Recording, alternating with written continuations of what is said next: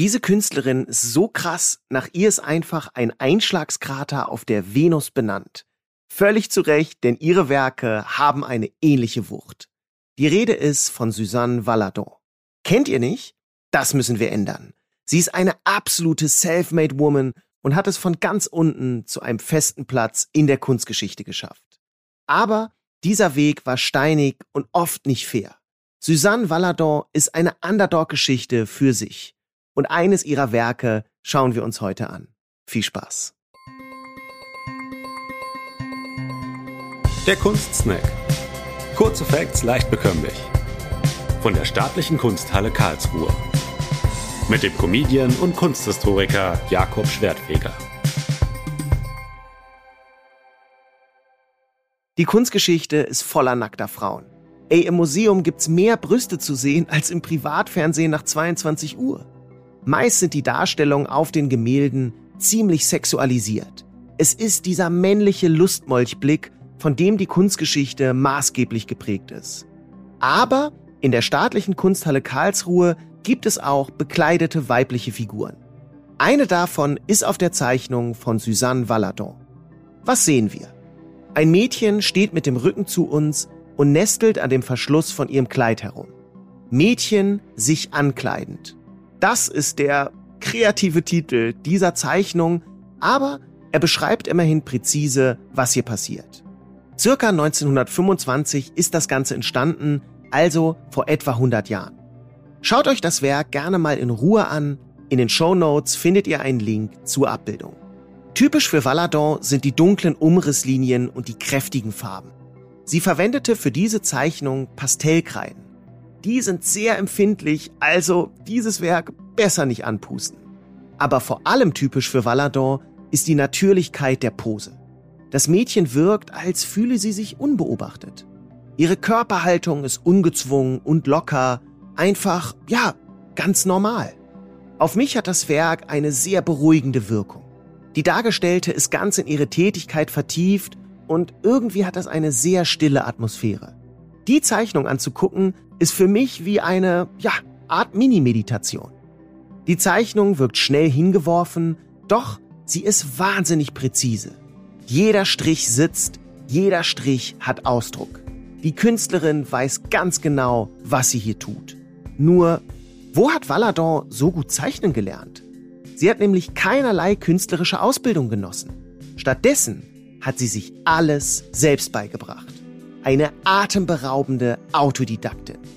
Um euch Valadons Werdegang als Künstlerin zu erläutern, muss ich jetzt ein bisschen ausholen, aber glaubt mir, das wird sicher kein langweiliger Exkurs, denn die Biografie von Valadon ist echt filmreif. 1865 wird sie in Frankreich geboren und bald zieht sie nach Paris, genauer gesagt Montmartre. Damals war das Viertel nicht im Ansatz so hip und schön wie heute. Im 19. Jahrhundert ist Montmartre ein Armenviertel. Um die Jahrhundertwende ziehen dann viele KünstlerInnen dorthin. Montmartre wird zu einem Zentrum der Pariser Bohème. Valadon wächst ohne Vater auf. Die Mutter arbeitet viel, bis zu 16 Stunden täglich. Daher treibt sich Valadon ständig auf der Straße herum. Die Klosterschule verlässt sie dann schon mit elf Jahren. Sie schlägt sich danach erstmal mit Aushilfsjobs durch und landet schließlich beim Zirkus. Valadon will Artistin werden. Doch eines Tages stürzt sie vom Trapez und damit ist dieser Traum vorbei. Deshalb beginnt sie mit 15 Jahren als Künstlermodell zu arbeiten. Es ist ihre Eintrittskarte in die Kunstwelt. Wobei, es gibt Quellen, die besagen, dass Valadon auch schon vorher gemalt hat, also bevor sie Modell wurde. Sie malte da wohl Bilder von Menschen, aber ja, ziemlich beschönigte Menschen. Also im Prinzip der Vorläufer von Instagram-Filtern. Vermutlich hatte Valadon als Modell mit vielen ihrer Auftraggeber sexuelle Beziehungen, die aus heutiger Sicht teilweise sehr kritisch hinterfragt werden müssen. Auch wenn es nicht eindeutig bewiesen ist, wird angenommen, dass sie zum Beispiel zu Geliebten des Malers Puvis de Chavannes wurde. Er war damals 56 Jahre alt und sie erst 15. Ey, das ist fast viermal so alt. Was zur Hölle? Das Verhältnis Maler und Modell ist eh ein überkommener Mythos. Da wird ganz viel verharmlost. Es heißt dann gerne, die Muse. Maler brauchen eine Muse, die Muse, bla bla bla. Dabei wird häufig übersehen, dass etliche der Modelle auch selbst Künstlerinnen waren. Nicht nur Valadon.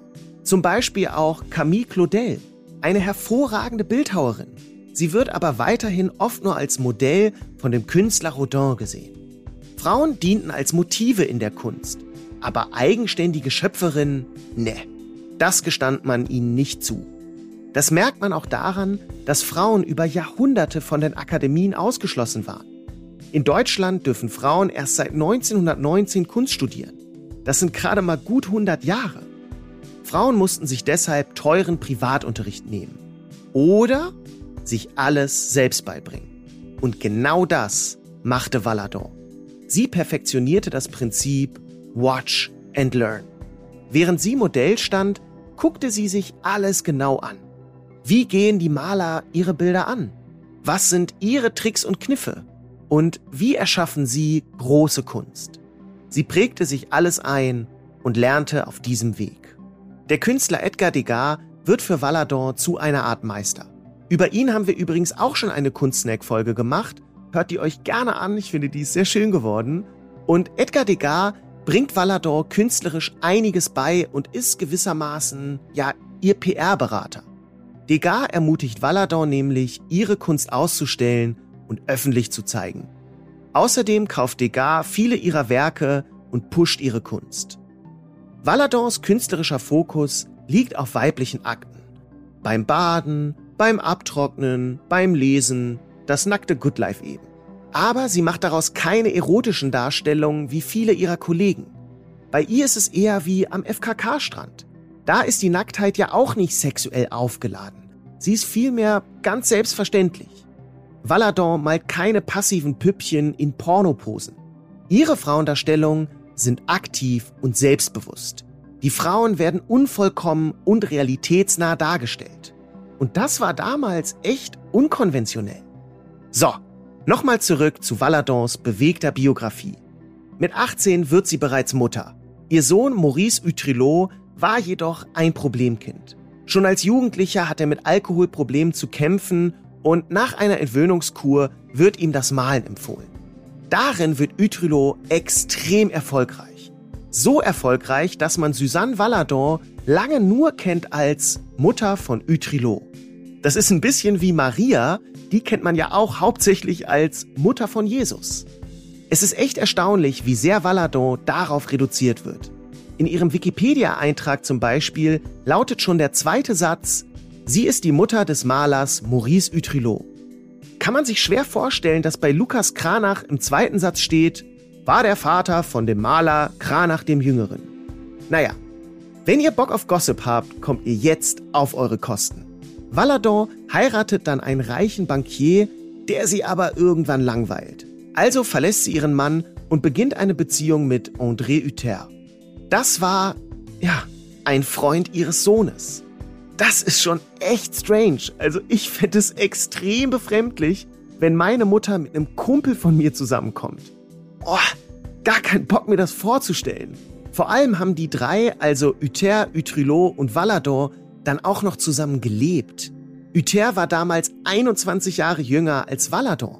Das sind noch mal fünf Jahre mehr Altersunterschied als bei Heidi Klum und Tom Kaulitz.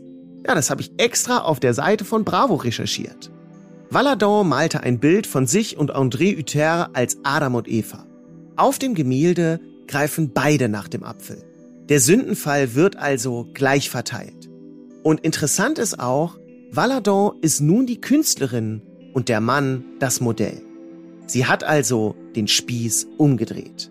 Das steht insgesamt ganz gut für ihre komplette Karriere. Denn Valadon lebte ein unkonventionelles und selbstbestimmtes Leben.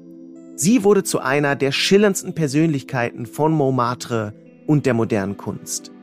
Wenn man sich die Zeichnung des Mädchens aus der Kunsthalle Karlsruhe anschaut, sieht man all das natürlich nicht. Aber schon hier im Kleinen wendet sich Valadon von der Norm ab und schafft eine ganz normale Darstellung einer weiblichen Figur. Und das war damals schon ein großer Schritt. So, damit sind wir am Ende der heutigen Folge von Kunstsnack. Abonniert diesen Podcast gerne und empfehlt ihn weiter, Wir hören uns wie immer in zwei Wochen wieder mit dem nächsten Werk aus der Kunsthalle Karlsruhe. Bis dahin, macht's gut. Ciao. Das war der Kunstsnack. Kurze Facts leicht bekömmlich. Mit Jakob Schwertfeger. Eine Produktion der Staatlichen Kunsthalle Karlsruhe. Abonniert unseren Podcast und folgt uns bei Instagram. Habt ihr Themenwünsche? Schreibt uns via Direct Message oder per Mail an digital.kunsthalle-karlsruhe.de.